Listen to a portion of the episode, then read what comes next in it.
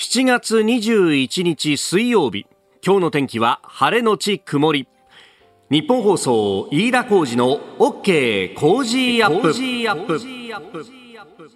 朝6時を過ぎました。おはようございます。日本放送アナウンサーの飯田浩二です。おはようございます日本放送アナウンサーの新業一華です。日本放送飯田浩二の OK 工事アップこの後8時まで生放送です、えー、日本放送屋上の温度計27.9度さっき28度台でもうねおすでにこの時間でこの気温かという感じでした、はい、えー、連日暑さ続いております熱中症対策ね、えー、朝起きたらまず一杯のお水を飲んでというところから始めましょう、うんはい、ねえ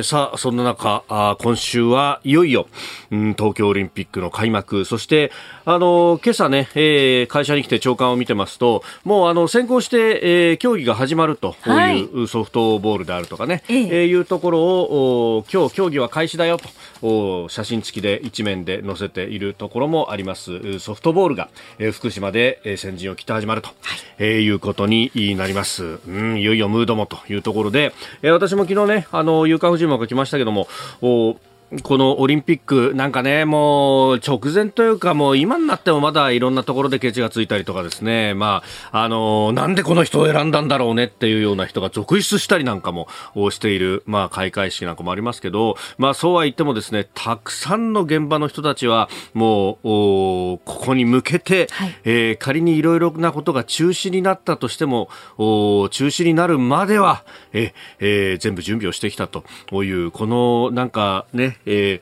えー、献身というか、えー、そういうところっていうのは、えー、思いをいたさなきゃいけないんだろうなということも思いつつですね、なんかコロナで何でもかんでもこうコロナだからやめた方がいいというようなこう風潮になんかこの1年半で随分と染まってきちゃったところもあるなということをいろいろ感じるので、まあその辺がね、えー、少し上を向き、前を向けるような気持ちになればいいなということを昨日コラムで書きました。まああの去年のこの時期考えるといろんなことがやれなくなったけれども、じゃあそれをこう、なんとかして、えー、やろうという、例えば対面で会えなくなったらじゃあリモートでやろうとかですね、えー、いろんなことをこう試行錯誤してた時期っていうのが我々にも存在したんだよなと。なんかその試行錯誤が、まあ落ち着いた部分もあって、えー、今はこう、どうせ何やっても、うん、ダメなんだからさと、また文句言われるんだからさって言って、なんか全てが後ろ向きになってしまっているところがあるなと。で、一方でこう、アスリートの人たちっていうのは、こういろんな困難とか自分のこう、限界とかっていうものに、えー、限界、今の限界はここだよって分かってても挑んでいくみたいなですね、はい。うん、えー、そういうなんか、あの、絶対的な前向きさっていうものが、まあ、スポーツってものにはひょっとしたら存在するんじゃないかっていうふうに、えー、思うんですよね。そうすると、お今回この、アスリートの方々の、えー、挑戦というものを、まあ、仮にテレビ越しであったりとか、えー、ラジオ越しで耳で聞くというようなことであってもですね、えー、何がしかの前向きさはもらえるんじゃないかなということは思います。あの、日本の代表のね、特に侍ジャパンに関しては、このラジオでも、えー、全部伝えますとい。うことでやりますんでね、はい、うん。なんか現場で取材しててもどうなんだろうね。そんなことを思ったりするのかな。あそうですね。やっぱりその4年に一度というところで、その4年に対して選手はアプローチするわけですよね。うん、そこに自分のベストのパフォーマンスを持ってこられるようにって言って、こう、少しずつ、少しずつこう積み重ねていくんですけれども、うん、それがこう1年延期になったことで、じゃあそこからまたどうやって組み立てていけばいいんだろうっていうのは、やっぱりその十分に練習できない期間ももちろんそれは各国の選手の皆さんあったと思いますけれども、うん、そこも経て自分のベストを、じゃあ今も5年経ってどう出していくのかっていった部分は、あの、選手の皆さん、本当にいろんな工夫もされましたし、いろんな挑戦もしてきたと思うんですよね。で、あの、ある選手の言葉を借りると、うん、すごくこの見る側の人間からすると、感動することに飢えてるなって思うんですよね。お確かにね。なんかこう感情を揺さぶられるようなことに最近飢えていて、うん、あまりそういうことがなくて、だからこそ、この東京オリンピック、そしてその次のパラリンピックで、アスリートの皆様の躍動する姿を見て、なんかこう、自分も一緒に楽しみたいし、なんか本当に心から感動したい、感激したいって思いますよね。うん。ん、ちょっとね、あの、心がささくれ立つっていうところが多い昨今ですけれども、ね、えー、なんか、ね、まあ、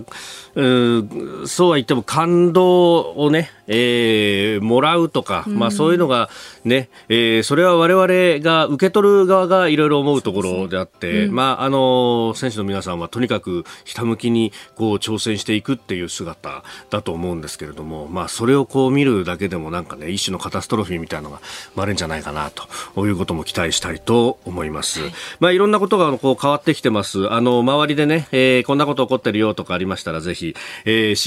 ージーアットマーク 1242.com まで、えー、お寄せいただければと思います。で、えー、変わるというとですね、あのー、これ、講演の方法とかもいろいろこう変わってくるところがあったりとかね、イベントのやり方とかもこういろいろ変わってきて、はい、先ほどはリモートでっていうような話もあったんですが、えー、去年ですね、あの、静岡県立大学というところから、あの、社会人も含めてのジャーナリズム公開講座っていうのをなんか喋ってくれませんかっていうのが実は内々でお話が来てたんですよ。で、ところがそれがコロナで中止になっちゃったと。で、今年また開講するんでどうですかって言われてですね、えー、今度は全部オンラインでやりますんで大丈夫ですと、えー、いうことで、今、あの、静岡県立大のホームページ見ますと、ジャーナリズム公開講座という、えー、オンライン配信のウェビナー参加無料要事前申し込みということで、えー、募集しておりますんで、ぜひご覧いただければと思います。私、実は7月29日、来週の木曜日にですね、えー、夕方6時半から、えー、喋ってくれというふうに言われてますんで、えー、よかったらぜひこちらもご覧いただければと思います。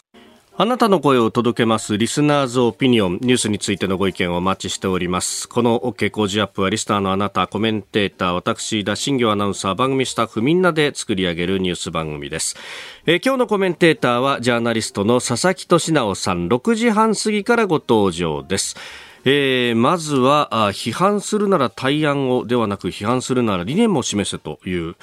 佐々木さんご自身のサイトツイッターので主張していることについて伺っていきます、えー、それから障害者えー、殺害事件から5年が経ちます津久井やまゆり園追悼式が行われております。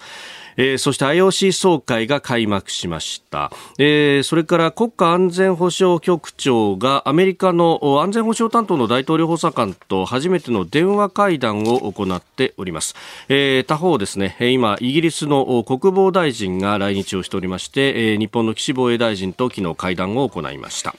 えー、それから昨日公表された令和3年版の警察白書についてサイバー攻撃のところで、えー、中国の、まあ、あの国家の機関が絡んだ、えー、サイバー攻撃についても言及がありました、えー、そして来年の初めにモデルナ製のワクチン5000万回分が追加されるというニュースも入ってきております。メールツイッターこちらです。メールアドレスは、コージーアットマーク 1242.com。アルファベットすべて小文字で COZY で cozy です。 cozy アットマーク 1242.com。ファックスは0570-021242。ツイッターは、ハッシュタグ cozy 1242。ハッシュタグ cozy 1242です。今週は新しい番組オリジナルグッズ、スマホスタンドクリーナー金か銀を毎日3人の方にプレゼントします。プレゼントの応募おはがきでもお待ちしています。郵便番号100-8439、ニッポン放送飯田浩司の OK Cozy up まで、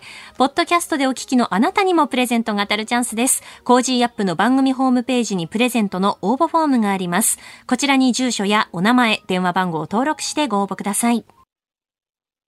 ここが気になるのコーナーです。えーお聞きの皆さんがとても気になったところがありまして本当に大変失礼しました。先ほど私オープニングのねトークの中で、うん、えー、アスリートの皆さんの活躍がささぐれだった我々の心にとってカタストロフィーになるって言っちゃったんだよね、うん、えー、カタルシスの誤りでありました、はい、カタストロフィーは悲劇的結末、えー、カタルシスがまあ心の浄化というようなね、えー、いうような意味で、えー、エゾタさんツイッターカタルシスのつもりが世界の大惨事にと、えー、クメセンさんカタストロフィーはいかんのではと、えー、わざわざ辞書を引いてそれを乗っけてくださった方もいらっしゃいましたが、ええー、おっしゃる通りでございます。カタルシスの誤りでありました。大変失礼いたしました。ご指摘ありがとうございます。ご指摘ありがとうございます。すみません私も気づけなくて。やっぱりあの慣れない横文字なんか使ったらよくないんだなっていうことが よくわかりました。大変失礼いたしました。え本当ね、えー、心がすっきりするよねとかいやよかったんだよなっていうねさて、えー、スタジオ長官各紙が入ってまいりました。えー、オリンピックね、えー、競技スタートというところで、まあ、それをね、一面に取り上げているところが多いですね。朝日新聞、東京五輪、今日競技スタート、ソフトボールやサッカー女子と、え、いうふうに、え、書いております。そしてその下で、前例なき五輪、光も影も報じますというような、え、ことが書いてあります。なんか今までの言い訳かな？みたいな感じの紙面でございます。えー、毎日新聞は、オリンピック無観客で競技開始コロナ不安、えー、コロナ拡大不安の中、えー、バッハ氏日本輝くべき時と、えー、いうふうに書いています、えー、無観客で競技開始っていうふうに書いてますけれどもまあそれを声高に主張したのはこの新聞もそうだったんじゃないのっていう感じがしますけれどもね、えー、産経新聞試されるコロナ禍の五輪ソフトサッカー今日開始というふうにね、えー、それから東京新聞は復興五輪と言われても苦しみ続く被災者取り残されていると。えー、いうことでありました。まあ、そのね、えー、世界に向けての発信というところでいくと、それこそ、福島あはじめね、えー、被災地で、まあ、あの、取れた農産物であるとか、あ海産物であるとかっていうのも使いながら、えー、オリンピックの選手村でね、えー、食事を出そうということをやってきているんですけれども、まあ、あの、某国、まあ、韓国などは、あ福島産のものは食べたくないんだというようなことを言っていて、まあ、これに関してはですね、科学的な根拠が全くないじゃないかということで、まあ、あの、福島の内堀知事なども非常に残念であると、おまあ、なんといってもですね、もう、モニタリング調査であったりとか、ちょっと前まではお米に関しては全量全袋すべて一粒たりとも逃さず、えー、検査をしてきたというような、この10年間の血の滲むような現場の苦労、積み重ねというものがあるわけでありますし、えー、それをですね、あのまあ、私も微力ながら取材をさせてもらうと、その、もうね、えー、涙ぐましい努力というもの、そして、ね、えー、放射性物質に対してのもものすごいく深く理解をしながらでもこうリスクが全くないと胸を張って言えるものしか我々はもう市場に出してないんだということ。さらにそれをリアルタイムでほぼリアルタイムの形でホームページに上げていて、えー、どこで取れた誰が取ったものであるということそしてその検査の内容というところまでですね、えー、追跡ができるようになっているというようなことも実は仕組みとしてはきちっと整えられているというところまでですねあのきちんとこれ報じなきゃいけないだろうとういうふうにも思いますし、また、あの、不安なある方はですね、えー、そこら辺もちょっと参照にしながらご自身で、えー、判断をいただければというふうに思います。えー、この機会ですね、改めてご紹介いたしました。えー、そして気になるニュースですけれども、経済のニュースで昨日はですね、えー、6月の消費者物価指数が発表されております。えー、去年の同じ月と比べると0.2%上昇ということで2ヶ月連続で上昇したよというようなことが出てております。で、ただこれ、プラス0.2%になったのはですね、うん、えー、生鮮食品を除く総合の指数ということになっていて、で、これあの、エネルギー価格がその中には入ってます。で、それとどういうことが起こるのかっていうと、えー、原油の価格が上昇するっていう日本の経済とは関係ない状状況で、えー、物価が上がることがあると。で、今回のこの0.2%上昇も、えー、原油価格の上昇に伴うガソリンや灯油の値上がりが主な要因ですというふうに、えー、報じられております。で、これあの、物価の上昇には2パターンあって、えー、一つがディマンドプル型といってですね、これはあの、日本国内で景気が良くなってくると、みんながいろんなものを買いたいねっていうふうになってくると。で、そうすると買いたい人がいっぱいいるんだけれども、一方で、えー、作られるものっていうのは、あの、おいそれと、いきなりこう、バッと増えることはないので、そうすると一時的かもしれないんですが、あの、需要が多くて供給が少ないんで、で、その分、買いたい買いたいって人がいっぱいいるから、あ、じゃあ価格を上げて、価格が上がってもいいから買いたいっていう人が出てくると、物価が上がってくるというパターン。で、もう一つが、あの、コストプッシュ型って言って、今回のこの原油の価格の上昇なんかが、まさにその典型例なんですけれども、あの、日本国内の経済とは関係なくですね、えー、外的要因で、えー、物の値段が上がって、で、それが、あの、いろんなものが作れる基礎的なこうね、素材だとかだと、いろんなところに影響が出て物価が上がってしまうと。今回はこのコストプッシュ型の、まあ、物価の若干の上昇というところになってます。で、これあの、エネルギー価格も除いた、あ物価というものも、えー、実は出ていて、これ、あの、エネルギー及び、えー、生鮮食品を除く総合指数、4月からずっとマイナス圏で推移していると。だから、世の中全体はデフレ基調にある中で、うん、原油の価格が上昇したんで物価がちょっと上がっていると。これ全体的に見たらですね、経済回んないのに物価だけ上がるって非常に苦しい状況になっているということが読み取れるわけであります。あのー、これ、ワクチンが接種が進めばですね、経済が回っていくんで、追加の財政支出はいらないみたいな議論が出たりもしますけれども、あの、基調としてこういうところがあるっていうのは頭に入れておいた方がいいし、それをに対応するためには、やっぱりきちっとした財政出動と、そして金融緩和というものはやっていかないと、これ、あの、一部お金持ちはいいかもしれませんが、庶民の生活は苦しくなる一方だろうということを思います。そして選挙が近づいてくるというところでございます。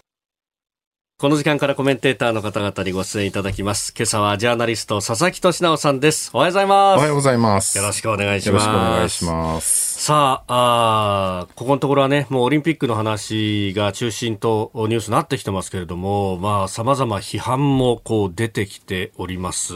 まあ、コロナ対策とかもね、いろいろ批判出てきているところですけれども、佐々木さん、あの、最新のそのメルマガあるいはノートのところで、批判するなら理念も示せとそうですね。よくね、批判するのは対案をみたいなこと言うことがあるんだけど、えー、まあでも対案がなくても批判してもいいんじゃないかって意見もあって、それはそれで一理あるかなと。ただね、その批判に理念がなさすぎるっていうね。はい。で、そのノートの記事で例を挙げたのが、朝日新聞で、社説で、えー、緊急事態宣言入った時はね、これは試験の制限であると。はい、ね、あんまりそのね、そういうことをやるのは良くないよっていう論調で、これはこれで僕はありだったと思うんだけど、ところがこの緊急事態宣言解除した時に、はい、同じ社説でですね、朝日新聞は、いやね、こんな感染が増えてるのにね、そんな緊急事態宣言解除して大丈夫かと、これは重い菅首相の政治責任だみたいなことを書いていて、え去年書いてたね、その、緊急事態宣言は死刑制限だから基本的人権に関わる問題だって言ってたのは一体どこ行っちゃったのっていうね。うそうすると結局その都度その都度なんか反対してるだけであって、はい、どのぐらい試験制限をするのが良いのかっていうその理念そのものが、ね、朝日新聞に果たして存在するのかどうかっていうのをね、疑問を呈したんですね。で、こういう論調って朝日に限らず、はい、それこそ立憲民主党の政治家とかね、えー、あるいは他のメディアとかもうすごい蔓延してて、理念ないのに反対しても、じゃあそれに対してどう反論していいのか誰もわかんないよねって。だってコロナってほら、緊急事態宣言出せば、はい、やっぱり観光業とかね、えー、飲食業とか、ダメージ食らうわけだし、うん、逆に緊急事態宣言解除すれば、やっぱ感染者が増えてね、亡くなる人もいるから、どっちにしろ被害者は多少出るわけですよ。それをね、批判するならいくらでも批判は可能なんだけど、はい。それだとね、じゃあ何の建設的な議論にもつながらないですよねっていうね。うんだから我々の日本社会ってのは、まあ、それこそ欧米はね、ロックダウンとか都市封鎖やってきたわけですけど、日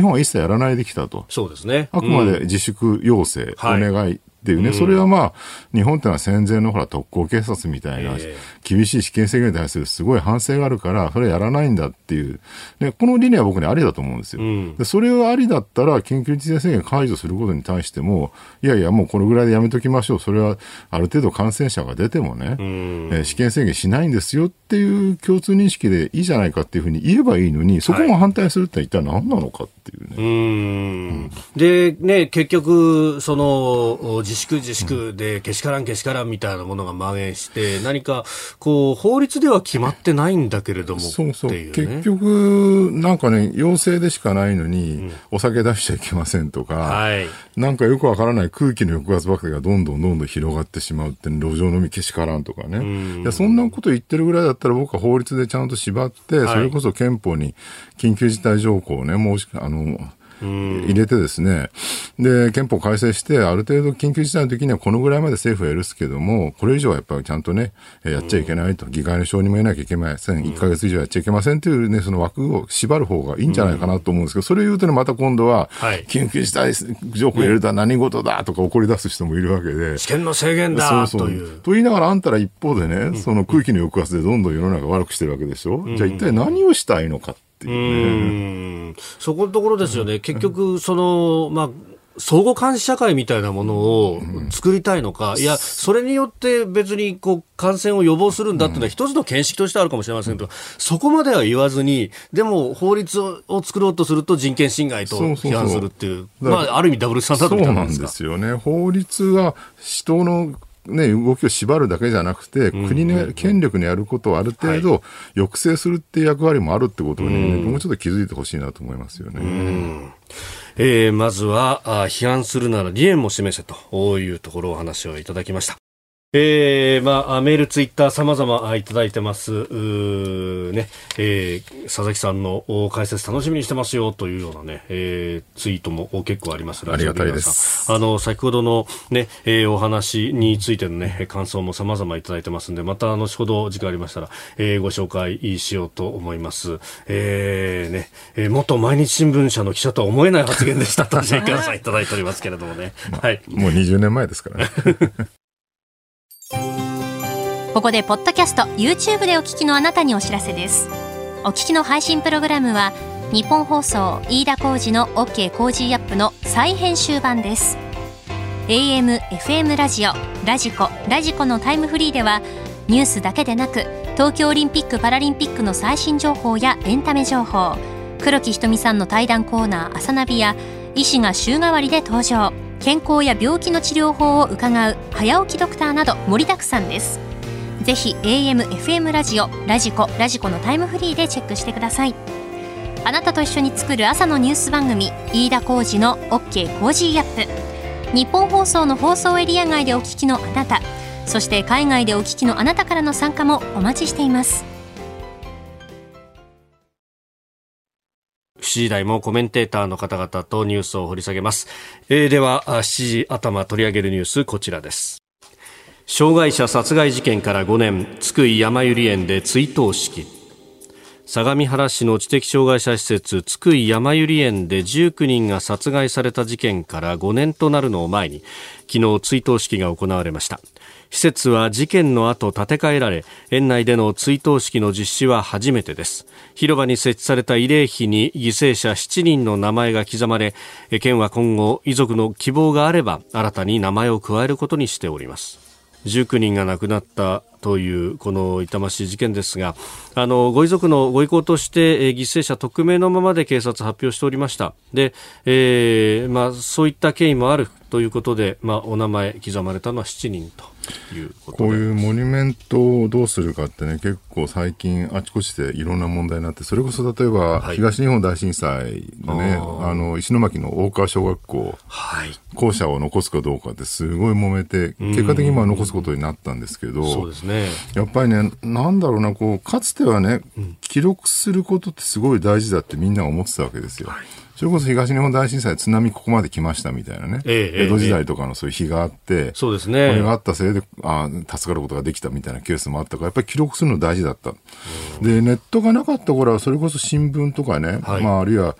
いろんな本とかで記録を残すっていうのは、やっぱり記録をすることが難しいから。後世に伝えるのが難しいから記録することが大事だっていう共有認識があったんだけど、はい、今ね、やっぱりインターネットの時代になって、えーえー、もはや記録のコストってほとんどゼロじゃないですか。いつまでも名前は残り続けるし、ね、検索すれば出てくるし、新聞記事も出てくるしね、はい、いろんな SNS も出てくるよっていう時代になってくると、なんかね、記録の貴重さっていうのはだんだん薄れて、逆に言うと記録されることによっていつまでも見たくない名前が残り続けるとか、例えば、今回のケースは全然違いますけど、何か過去に犯罪を起こして、えー、まあ、服役しました、はい、もうでも出所して更生してます、でもその名前だけが検索すると今でも出てくる、でそうすると就職できないみたいなケースになってたりとか、はい、で更生してるにもかかわらず。っていうのもあるわけですよね。えー、だからね、この遺族の人たちが、ね、やっぱ名前、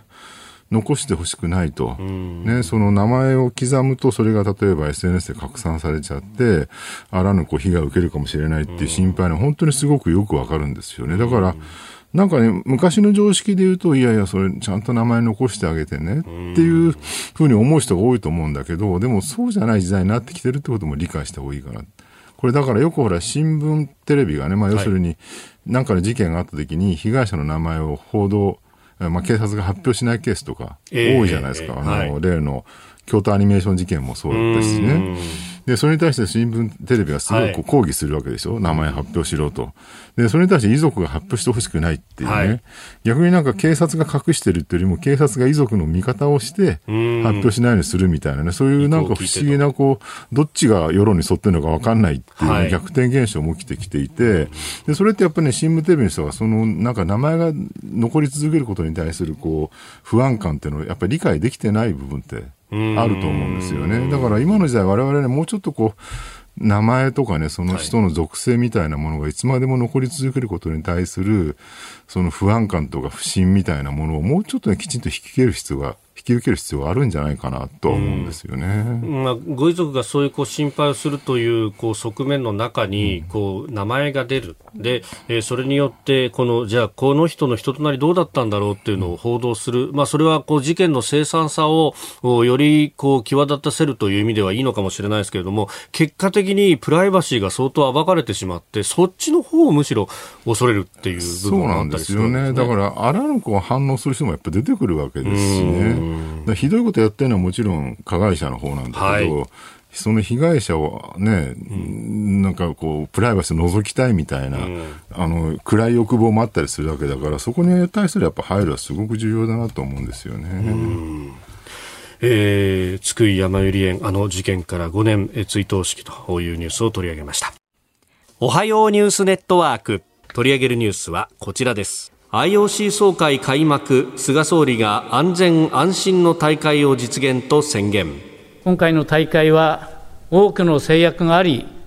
これまでとは異なりますが対策を徹底をし安全安心の大会を実現する決意であります。東京オリンピックに先立つ IOC 国際オリンピック委員会の総会が昨日東京都内のホテルで開幕しましたトーマス・バッハ会長、菅総理大臣、橋本聖子組織委員会会長、そして JOC の山下康弘会長らが出席し、菅総理が冒頭の挨拶と開会宣言を務めました。えー、23日からいよいよ始まると、まあ、今日から競技も開始というところでありますが総会が開かれております。あのー、東京都がね、今すごい1000人超えで感染者数1日がどんどん増えて、はい、で3000人超えるんじゃないかみたいな話に数字としてなってきてて、ちょうどあの東京都の専門家ボードっていうね、そのコロナ対策の委員会、あの、有識者委員会があって、そこの座長のあの、角光夫先生っていうのが有名な感染症の専門医ですけど、はい、もう3000人超える可能性がある。だから今度 NHK で昨日記事になってるんですけど、うん、そこで一番注目したのは、この角先生曰く、大会そのものはね、いわゆるバブルっていう、その、まあ一般人と、大会関係者選手は接触しないっていう方式でやってるので、そんなに感染拡大する可能性は高くないけれど、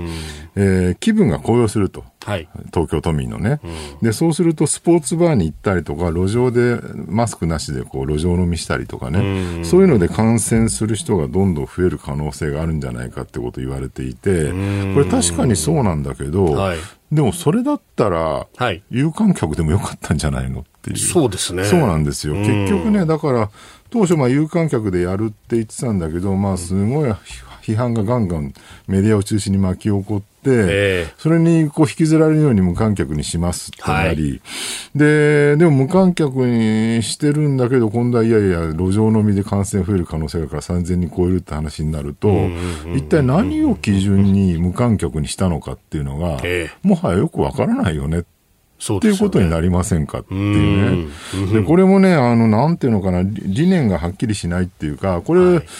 要するにね、政治の側は、まあだから、角光夫先生も感染症の専門医なんで、でね、とにかく感染症を減らさなきゃいけない、うん、感染者をね、うん、いやそうするととにかく徹底的な対策をするしかないと。だからもう有観客はやめてほしいし、路上飲みもやめてほしい。で、これはね、論理としては成立するんですよ。感染症の専門家としての形式ですよね。そうそうそう。うん、ただ、それに対して、じゃあ経済の専門家からね、それやると経済潰れちゃうから、えー、経済なんとかしなきゃいけません。だからもう少し緩めた方がいいんじゃないかと。あるいはオリンピックの側から見ると、うん、いやいや、それやるとね、やっぱみんな盛り上がらあの、もうちょっとね、こう、オリンピック楽しめないし、あるいはアスリートも応援があった方がいいから、有観してほしいって、そういういろんな意見がこそ、あちこちから持ち寄られて、それを調整するのは政治の仕事なはずなわけですよね。はい、それがね、なんかこう、世論の盛り上がり、まあ世論の盛り上がりって結果的にメディアの盛り上がりなんですけども、えー、これに引きずられるようにね、なんか右往左往しちゃうと。うん、だから、なんだろう、例えばそれこそ小山田圭吾さん問題だって、はい、当初別に辞任させないっていうね、はい、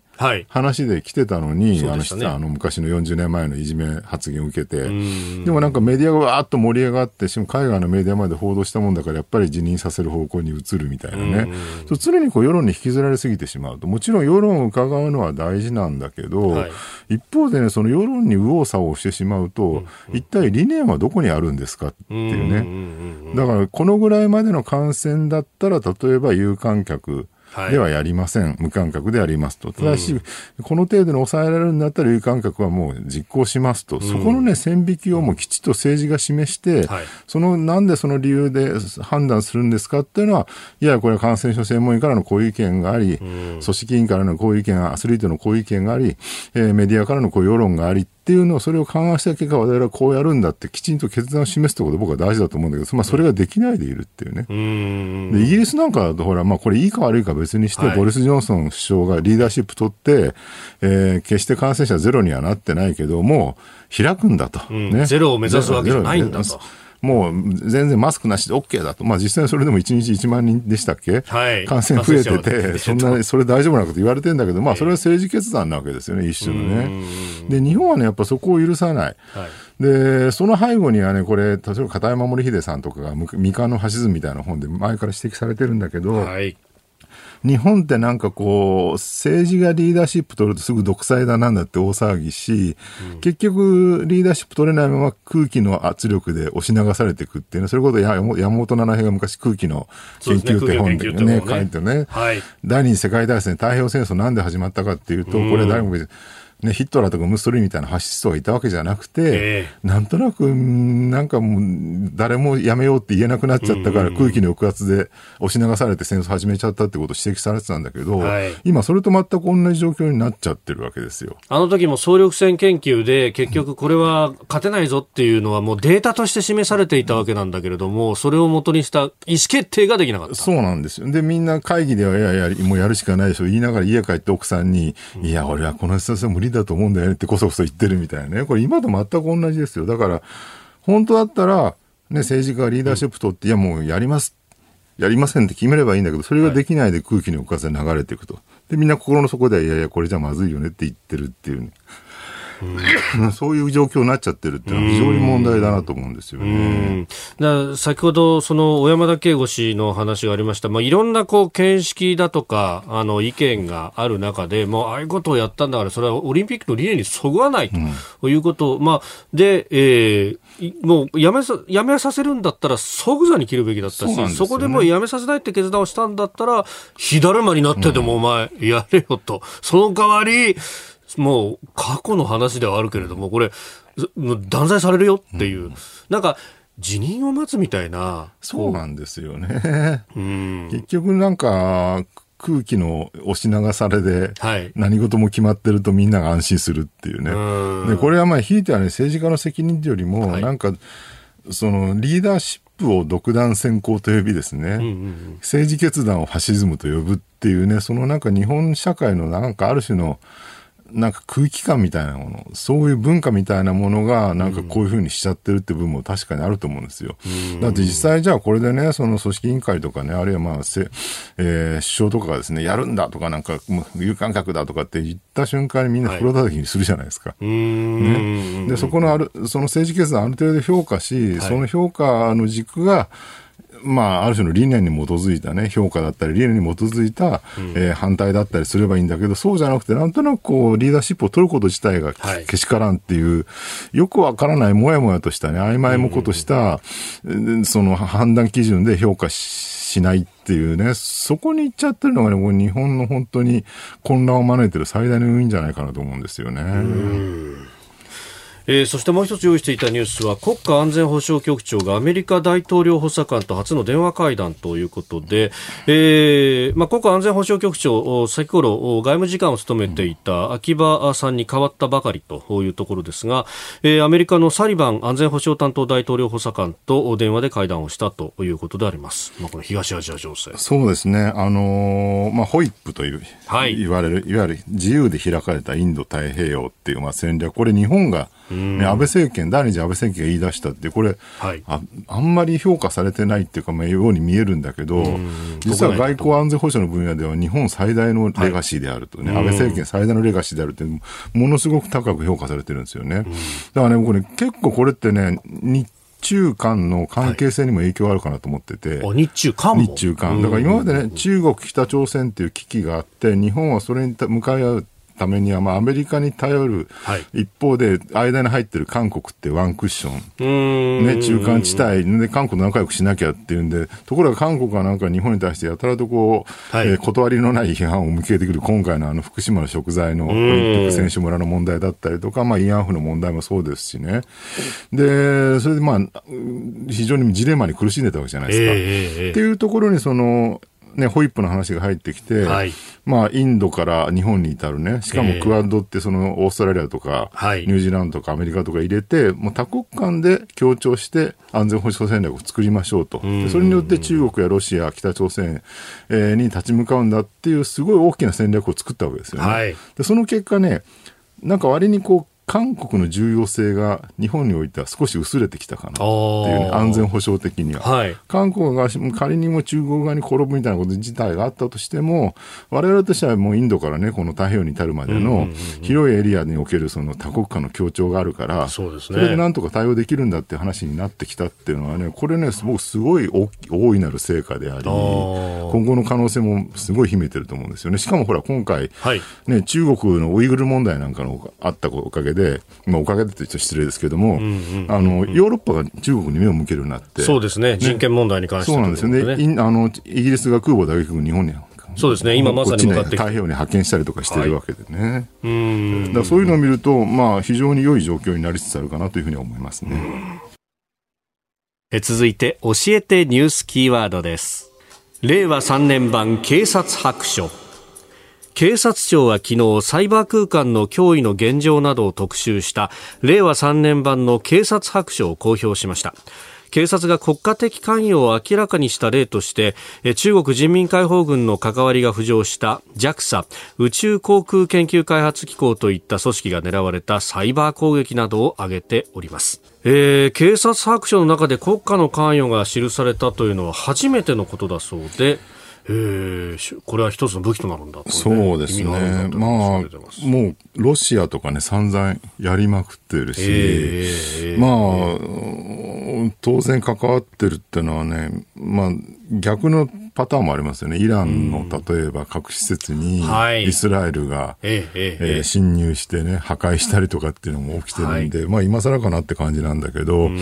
もうね、逆に言うとその単純なサイバー攻撃よりも怖いのは、はい。いわゆる世論か乱みたいな。これ、例えばほら、トランプ大統領が当選したあの選挙の時2016年でしたっけ、はい、あの時もね、ロシアが介入して、世論をか乱してですね、なんか、例えばトランプ大統領を盛り上げるための変なニュースサイト開設してたとかね、そういう話あるじゃないですか。ケンブリッジアナリティカという、ね、ケンブリッジアナリティカありましたよね。はい。えー、イギリスので、これをね、まあ、あの、ほら、ジョゼフ・ナイガーのソフトパワー、ハードパワーっていう言葉を使ってたんですけど、はい、文化の力はソフトパワーで、軍事力がハードパワーで、で、第三の力でシャープパワーって言ってる人がいてね、要するに、その、なんだろう、SNS とかに、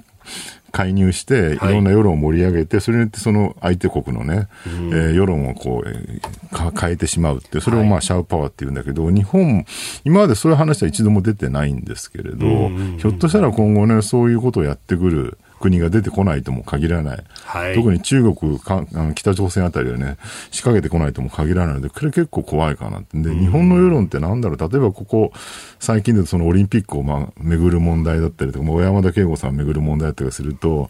もうなんか、火つけるとわっと盛り上がるのがすごく多いじゃないですか。はい。いい悪いは別ですよ。で、もちろん小山田圭吾で批判されるべきなんだけど、でも、盛り上がり方が異常なまでに過剰なところもある。オリンピックの例えば、なんだろう、バッハ会長が、はい、IOC のね、なんか広島訪問することまでケチつけたりとかってね。まあ別に僕、バッハ会長の味方するわけじゃないけど、そんなのどうでもいい話だと思うんだけど、そこまでなんかわーっとこう火つけると盛り上がるっていうね。まあ平和の祭典だから行くっていうことであれば、まあロジックとしては成立する部分があると。ね、まあただその、こう、そちら側の主張だとかっていうのが紹介されず、うん、あるいはされていたとしても大して取り上げられないまま、うん、とにかくけしからんのだと。そうそう。ニュース激怒マンって言葉があって。激怒マン。激怒マン、激しく怒る人っていうね。なんか何見てもすぐわーっとこう火ついたように怒る人ってね、今世の中にいっぱいいるんで、はい、そういう人たちがね、なんかそれこそ中国、ロシア、北朝鮮みたいなシャープパワーによって火つかれると一気に燃え上がるみたいなことも起きかねない。ひょっとしたらすでに起きてるかも。しれないみたいなねそういうことも考えるとね結構ここ要注意かなって感じはするんですよね。かつてね、それこそまたこの詐欺の対戦の時の話に戻ると、うん、それこそ、あの、帽子、幼鳥であると、あの、こう、乱暴な中国を懲らしめるのだ、みたいな世論が盛り上がった時に、あの、いや、こっちから弾撃ったらこっち悪者にされちゃうよっていうのが、あの、あまり紹介されずに、とにかく行くんだっていうところに、ね、こうどんどん転がっていくみたいな。世論に同調しないと怖いから、もう口開けなくなるっていうの、例えば小山田圭吾問題ってまさにそうで、90年代の半ばぐらいのああいうね、なんかちょっと路悪的な趣味って、えー、確かにサブカルチャーの世界にあったわけじゃないですか。で、あの時代に活躍してると今いっぱい日本社会のね、はい、言論会、分科会にいるわけで、ところがあの人たち一言も小山田圭吾をまあ擁護っていうか、なんだろう、しないわけですよね。はい、もうなんかもうちょっとなんか、いや、あの当時の文化そうだったんで言えばいいと思うんだけど、そういうこと言ってる人は非常に少ないと。それはなぜかっていうと、えー、それに擁護したらまた袋叩きにされるのが目に見えてるから怖くて口を上げ、えー、声上げられないってことなわけでしょ、うん、これがまさに軍歌の響きなんじゃないですかってね、同調を与え、ね、あの、抑圧してるってことでね。うん、だからね、そういう怖さをもうちょっと我々理解しなきゃいけないんじゃないかなという。と思います。あとね、警察白書戻しますと、はい、もう一個僕ね、すごい興味があるのは、ええ、白書そのものの話じゃないんだけど、今回初めてね、サイバー局っていうのが警察庁に設置されて、はい。えー、これ初めて警察庁に、えー、捜査。官が配属される。今までみんなね、誤解してる人が多いんだけど、警視庁とか神奈川県警とか、はい、なんとか県警っていうのが捜査に当たって、警察庁っていうのはそう調整するだけ上位監督機関なんで、はい、警察庁には刑事はいないんですよ。えー、で、だからね、今回初めてその警察庁直属の刑事さんが出てくるっていうね、まるでなんかルパン三世かなんかの映画の世界のようなんですけども。お銭形警部そうそう。でもこれね、実は90年代からずっと議論あって、何かっていうと、日本版 FBI が必要だっていう、ね、はい。ちょうど90年代半ばにオウム真理教事件があった時に警視庁の担当だったんですけど、毎日新聞記者でね、捜査一課担当だったんですよ。ああ、じゃあもうまさにまさにど真ん中。ど真ん中で取材してたんですけど、あの頃もね、すごい当時の捜査一課長とかが、はい、いや、佐々木君ね、これね、やっぱり FBI なんダメだよとかって。なぜかっていうと、オウム真理教事件で当初山梨とか長野で起きて、そうでしたね。サリンが最初に発見された山梨県上食い式村ですね、当時のね。そうでしたね、はい。とか、それだとね、警察、警視庁っていう一番巨大な捜査機関が、手は、手も出せないんですよ。他の県だから。基本都道府県警単位でしたそうなんですよ、ね、ですもんね、今もそうだけど。山梨とかに任せるしかない。でもそれは警視庁へ行かなきゃダメ,、う。ん、ダメだろうと、もう人員のね、充実度も全然違いますからっていう時に、こう FBI があれば、我々が行けたのにみたいな話が当時からあって、で、広域捜査がどんどん増えてると。事件がもう全国的にまたがってる事件が増えてるから、そういう時にやっぱり FBI 必要だなって議論は当時からもうすでにあった。四半世紀を経てようやくなんかそういうことが現実的にできるようになってきたっていうのは非常に大大きな進歩だなって感じがしますね。まあ、サイバーは都道府県どころか国の壁も越えますもんね。そうなんですよね。今までなかったのはおかしなぐらいだと思います。続いて、ここだけニューススクープアップです。この時間、最後のニュースを、スクープアップ来年初め、モデルナ製ワクチン5000万回分追加。厚生労働省は昨日早ければ2022年の初めにもアメリカのモデルナと武田薬品工業から新型コロナウイルスワクチン5000万回分の追加供給を受ける契約を結んだと発表しました。モデルナは3回目の追加接種用や変異ウイルスに対応したワクチンを開発中で承認されればこのワクチンの供給を受けることも可能となります。えー、田村厚生労働大臣は新たな変異株の対応のワクチンができた場合はこの枠の中で確保すると強調しています。これね、本当に素早い動きでありがたいですね。あのそもそも去年ね、はい、かなり早い段階で日本政府が、ファイザー、モデルナと契約して、ほとんど人口分ぐらいの確保してたって、これもっともっと褒められていい話なんだけど、なんかあんまりこう、はい話題になってないのはどういうことなのかっていうね、ネットでは結構話題になってるんですけどね、なんかちょうど、これね、結構いろんな人が検証してるんだけど、ねはい、あのー、確保した時期って、まあ、ちょうど1年ぐらい前ですよね、うん、えー、昨年の5月ぐらいなのかな、で、その頃はね、まだワクチンが開発されるかどうかもはっきりしなかった、はい、実際にまあ、えー、臨床とか始まったのはもう暮れぐらいになってから。ですから、だからかなり曖昧もことしてたんだけど、その段階でね、当時安倍政権ですけども、はい、いち早くは確保してた。と非常に素晴らしかったと。で、その頃じゃあね、メディアや立憲民主党はどうしてたかっていうと、はい、PCR 全員検査って言ってたっていう、そうですね。そうなんですよ。ううでワクチン頼みなんかおかしいみたいな話をしてたんだけど、なんか今になって、急になんか日本のワクチンか、はい、ね、確保遅れてるのはどういうことだっていう話。遅いじゃないか。遅いじゃないか。確かに、えー、アメリカ、イギリスが12月から接種始めてたんだけど、日本は、えー、2月ぐらいからかな。で、2ヶ月ぐらい遅かった。でもこれ2ヶ月遅れたのは別に、えー、確保が遅れたからじゃなくて、確保はしてたんだけど、一つは、えー、EU の輸出規制みたいなのがあって、自由にまあ輸入できなかったっていうのがあるっていうのが一つと、まあ、もう一個はあれですよね、あの、うん、国内での臨床をやらなきゃいけないっていうのは、はい、まあ、これ野党が結構要求したからだってのはあるんだけど、うん、あの臨時国会で予防接種法の改正の時にね、うん、付帯決議がついたんですよね。そうなんですよね。で、それをやってたおかげで2ヶ月遅れただけであると。だからまあ基本的にはワクチンが足りてる。で、今もなんかワクチン足りないって大騒ぎしてる人いっぱいいるんだけど、はい、これもね、だから数は足りてるはずなんだけど、一部あの接種が早く進みすぎたせいで、はいえー、受給ミスマッチっていうか、要するにロジスティックスがうまくいってなくて足りてな、うん、足りなくなってるだけの状況であると。で、もう一個はね、あの VRS ってあの、なんだろう、要するにこんだけワクチン打ちましたよって自治体が入力するシステムがあって、はい、で、その数字を見て国の方が追加でこう、ええ。ー、ワクチンを出すってやり方してるんだけど、その VRS の入力が自治体がやってなかったりとかしたので、ってことはまだ接種してないのがたくさんあるっていうふうに国が判断して、はい、で、在庫あるでしょ。在庫あるでしょって言ってたら実はなくなってたっていう、こういうミスマッチが起きてたりとかね、なんか、すべて理由は分かってるんですよね。だから実際、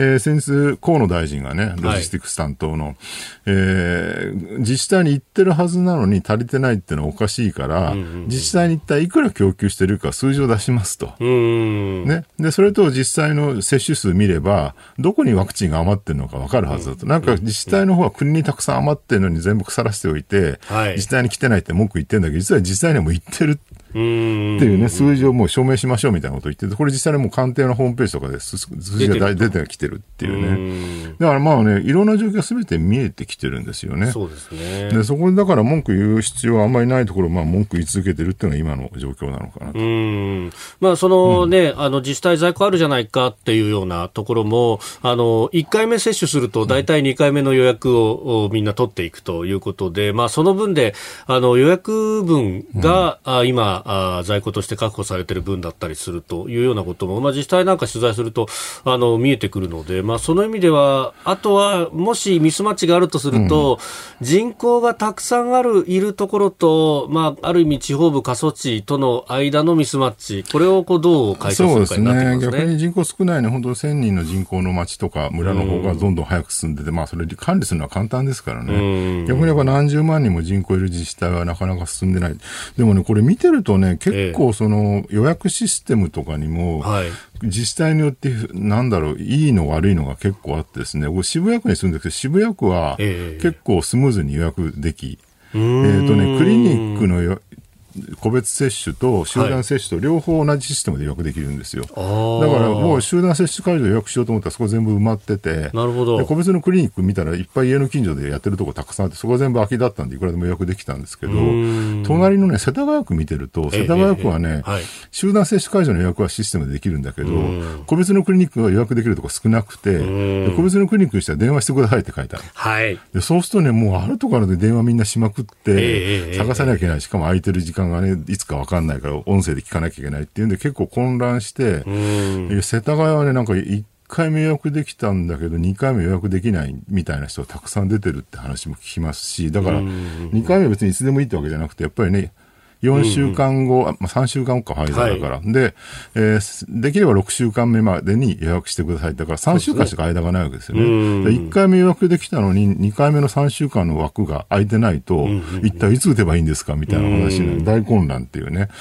らそういうね、自治体によってやっぱシステムの出来不出来っていうのもあるみたいなので、はい、そこの混乱もやっぱ拍車をかけてるのかなっていうね。まあ、その辺のね、あの、知見の横展開みたいなものがどこまでできるのかっていうのは、ね。うん、本当は国のシステムで一括して、はいやれば一発で予約できるようにすれば一番簡単自治体の負担も少なかったんだけど、これやるためにはやっぱマイナンバーなりなんなり国民 ID が普及してなきゃダメだったよねっていう話なわけです。で、国民 ID がないから、結局自治体が、要するに住民票を持ってる自治体に頼るしかないと。はい、で、自治体ごとにやるしかないっていうね。だから自衛隊が大規模接種会場大手町とかでやったんで、はい、これも自治体と、えー、マイナンバーっていうか、その住民票のデータが自衛隊の側もらえないから、ね、だから予約システムにはもう接種券番号を入れてもね、それが新鮮なものかどうか確かめる術がないっていうんで、二重予約ができちゃうよねっていうんで、それがまた叩かれるっていうね。で、これはね、いろんなとこ